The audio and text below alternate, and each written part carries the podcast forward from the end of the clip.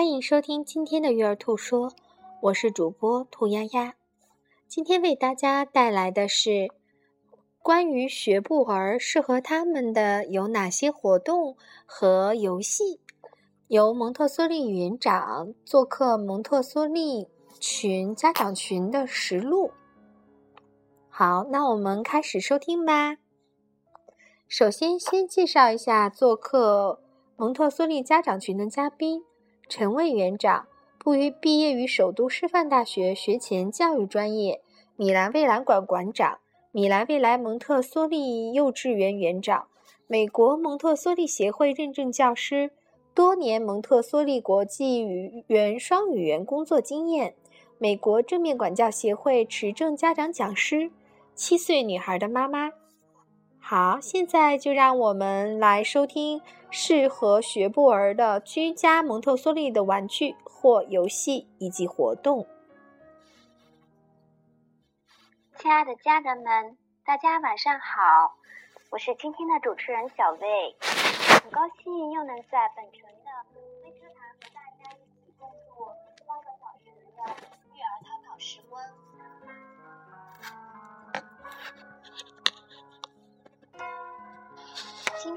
和大家共同探讨的是托特脑的居家玩具和游戏。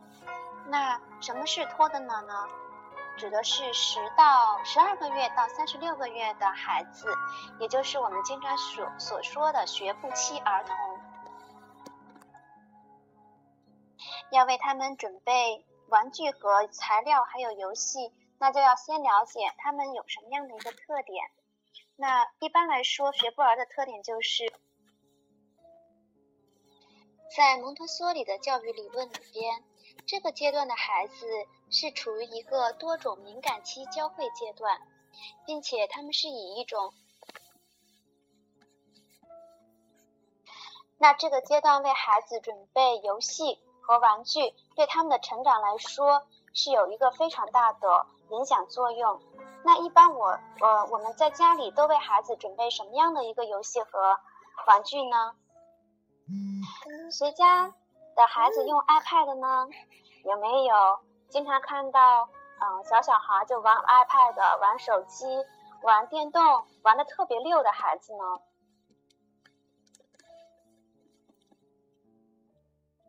今天我们说要为孩子准备合适的玩具和游戏。主要是从他们的，呃，培为了培养他们的一些，三岁之前是培养孩子自理能力的关键时期，通常这个时这个阶段的孩子已经开始，已经开始萌发出自信心和独立能力。他们很多事情都需要自己做，如果这时候你帮助了他，他反倒非常的生气。所以这个时候，我我我们做父母的，嗯，可能更需要过呃多一点的鼓励，来鼓励孩子锻炼他们的基本的自己照顾自己的生活能力，他们的肌肉和他们的运动神经才能够得到有力的。锻炼为他们日后的活动打下一个非常好的基础。那在在米兰未来馆里边，我们会让孩子们做一些像上菜呀、洗菜之类的家务活。那我我们也会让孩子们参。哎呀，我想跟大家 讲长一点的句子，不知道为什么，好像这个手机我有点操作不太。方便哈啊！我刚刚之前跟大家分享的这几张照片是我们馆内的孩子，这些材料我们在家里都能够去准备到，嗯，基本上都是以这些嗯鸡蛋呀啊，除了去参与到那个做饭，小朋友还可以自己洗脸呀。自己擦鞋子，还可以给家人擦鞋子，然后清洁家具，给房间里的呃家具掸掸灰，擦一擦玻璃等等。其实这些都是小朋友可以去做的。我们说是工作也好，说是游戏也好，其实都是他们可以进进可以去进行的一些活动。是这个地方是有一点是要跟大家想想要说一下，就是在教小朋友在做日常家务呃练习的时候，是需要家长是需要家长也一起参与到里边的。首先是需要向孩子演示，哎，这个小物品是怎么去摆放的。哎，这个衣服是怎么样去洗的？用准确的还有简练的动作来教小朋友，这个是应该怎么去做？那在你这个边做边进行的这过程当中，你就可以去做一些讲解，当然也可以保持啊沉默，让小朋友用眼睛去认真观察你的每一个动作。嗯，在这种点播当中，在这个演示的当中，小朋友其实就已经。去学会了，然后接下来他就只要去经自己去做，他在这过做的过程当中，他就会开动他自己的智慧，然后他就能够越做越好。在照顾自己这一块，还有一个是需要跟大家分享的，就是啊，即便是只有一岁半的小朋友，我们也尽量去鼓励他自己穿衣服、脱衣服，自己穿鞋子。自己脱鞋子，自己穿袜子，那可能有的小朋友在刚开始的时候，他不能够一下子做的非常的熟练，或者一下子就能够成功做到。但是啊，我们给他的帮助也是尽量的是去减少，尽量的只是做到他那个啊一部分，然后剩余的一部分让小朋友能够去自己做。还有一个活动，嗯。也是特别好玩的，并且就是材料很简单的，就是我们的踩线，这也是帮助小朋友增强他动作的协调性和平衡能力的。踩线非常简单，我们可以是在户外用粉笔画一条线，也可以踩马路牙子，甚至就是啊超市里的贴的一些。线条，小朋友也可以引导小朋友去走一走、踩一踩，这个既能帮助他们练习平衡能力，又是一个非常有趣的，又是一个基本上无成本的一个活动。嗯，大动作练习除了刚刚我们说的那个好玩的踩线之外，还有一些踢腿的，也是帮助小朋友啊练习行走能力的。嗯，比如说，如果家里的宝宝只有一岁，那可以让他边走边捡起脚边脚边的小玩具，然后也可以有一些小楼梯呀、小凳子啊，可以攀爬。这些对小朋友来说，他都是非常喜欢的，并且会反反复复重复很多次的一个小游戏，而且也是无成本的游戏。嗯，崔丫丫说的是非常正确的。嗯，很多时候就是，其实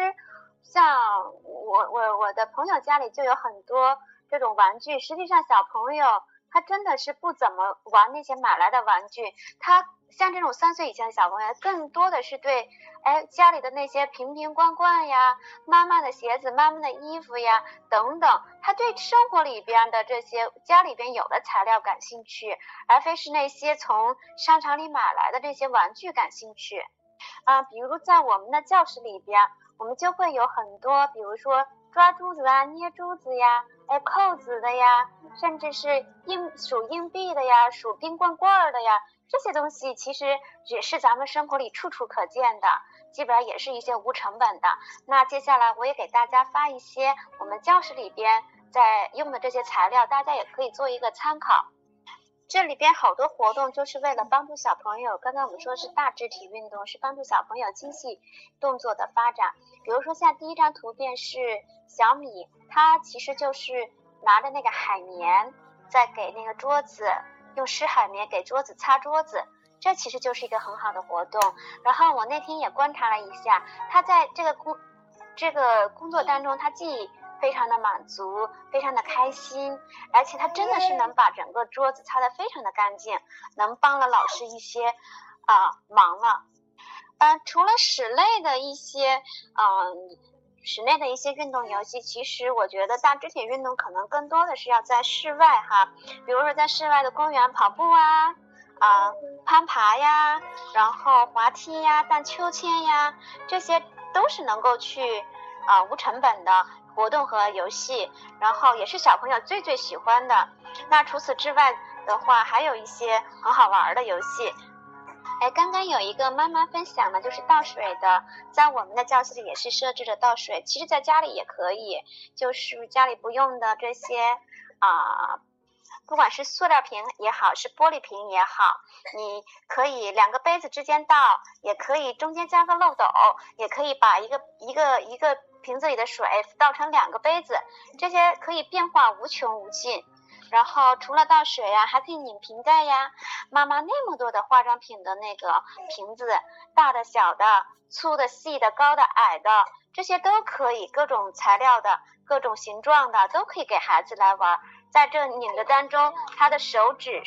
他的手指和手腕的能力就得到了非常大的锻炼。其实这些练习都是为了以后小朋友的书写呀这些做预备的。接下来要跟大家分享一下，就是蒙台梭利里边感官训练这一部分的材料和游戏。嗯，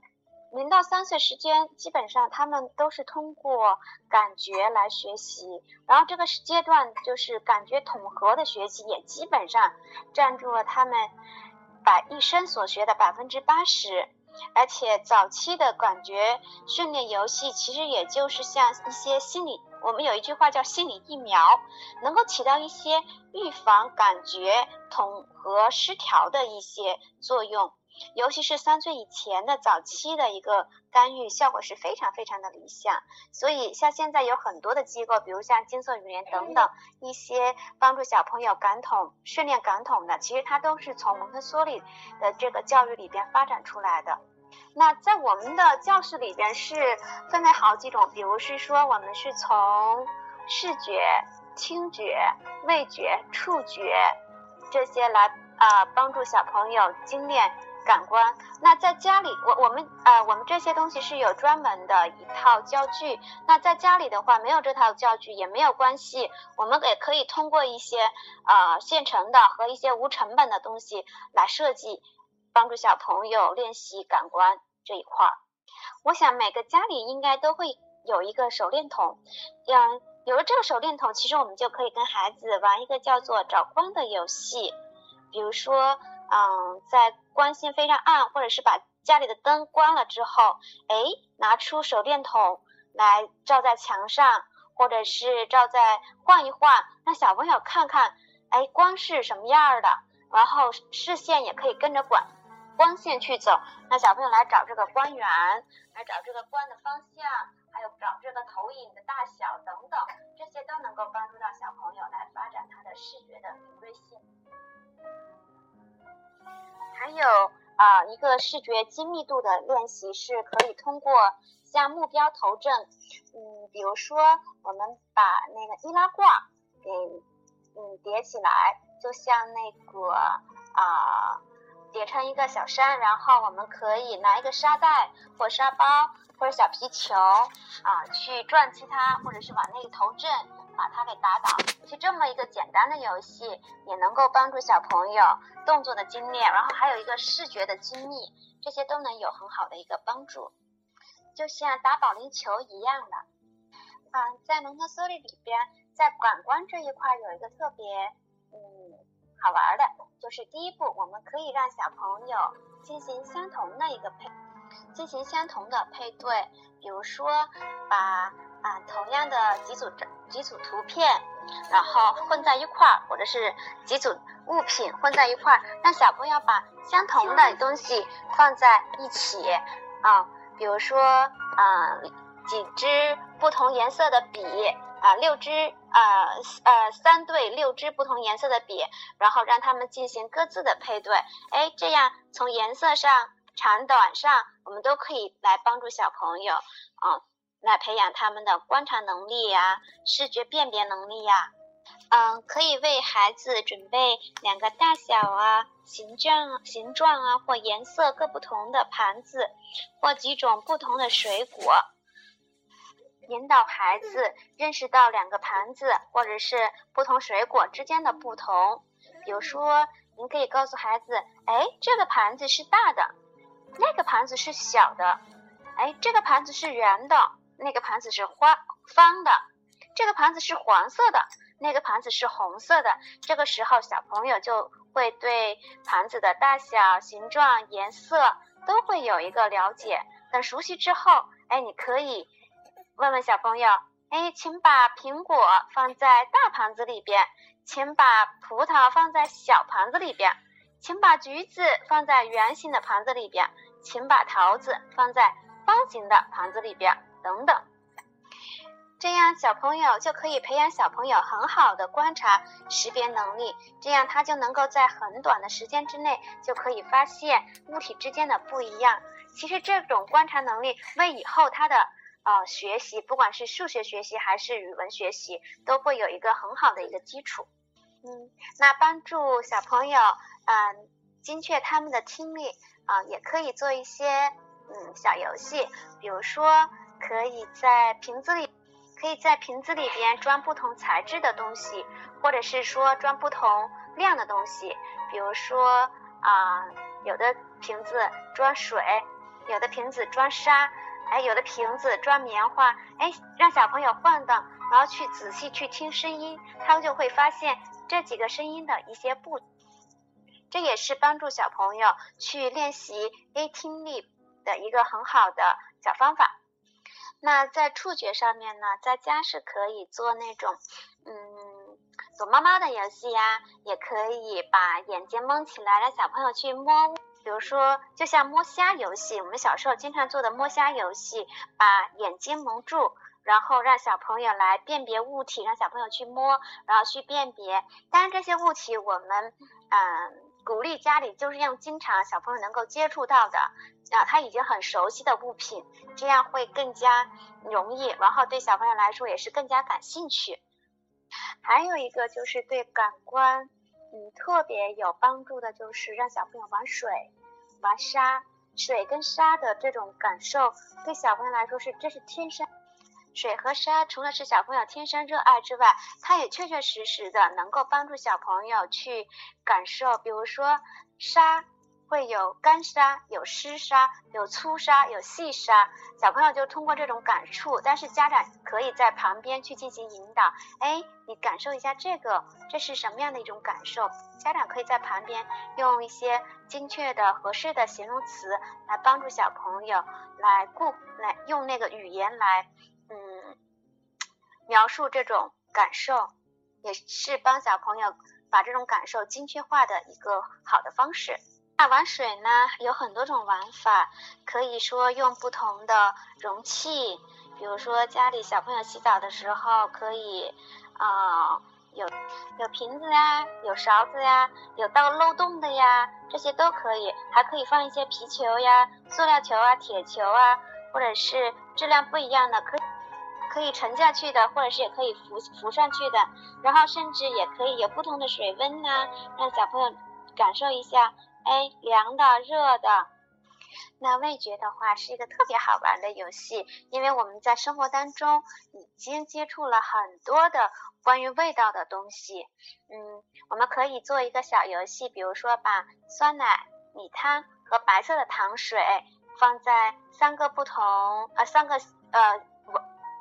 三个一样的透明的杯子里边，每个杯子里边可以放一个小勺子，然后可以请小朋友拿着勺子挨个的去尝这个味道，然后让小朋友来告诉你这个味道是什么味道。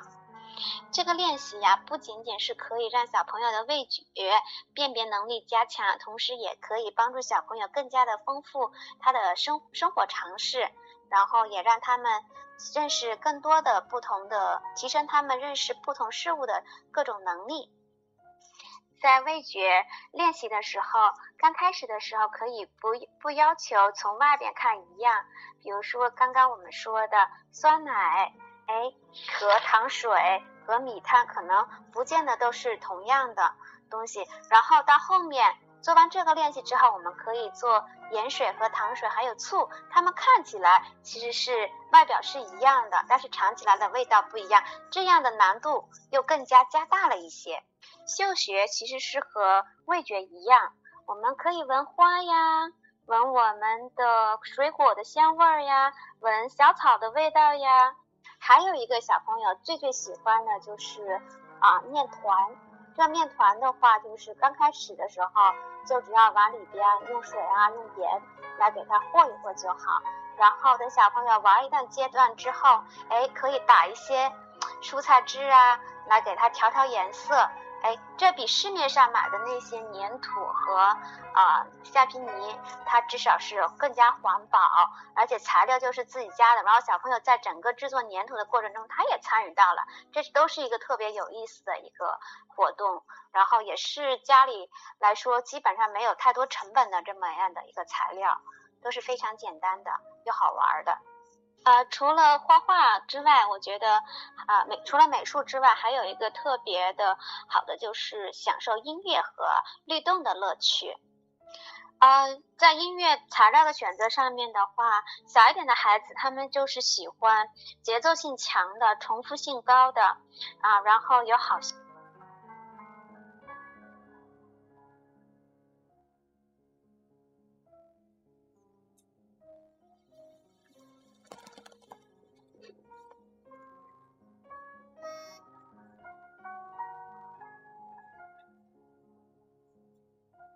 些民谣啊、爵士乐呀、古典乐呀、流行乐呀，或者是其他民族的音乐，就像小苹果，其实本来不是为小孩子准备的，但是小朋友特别喜欢小苹果。一听到小苹果音乐一声起响起，我那小侄女就开始又唱又蹦又跳的。比如说汽车啊。发动机的声音，然后车行驶时候的声音，然后风吹过来的是树叶沙沙的声音。今天我的分享，嗯，因为时间和我们家小朋友不断的打扰，可能就只能到这里。如果大家有问题的话，可以留言，我们可以后续做一些互动。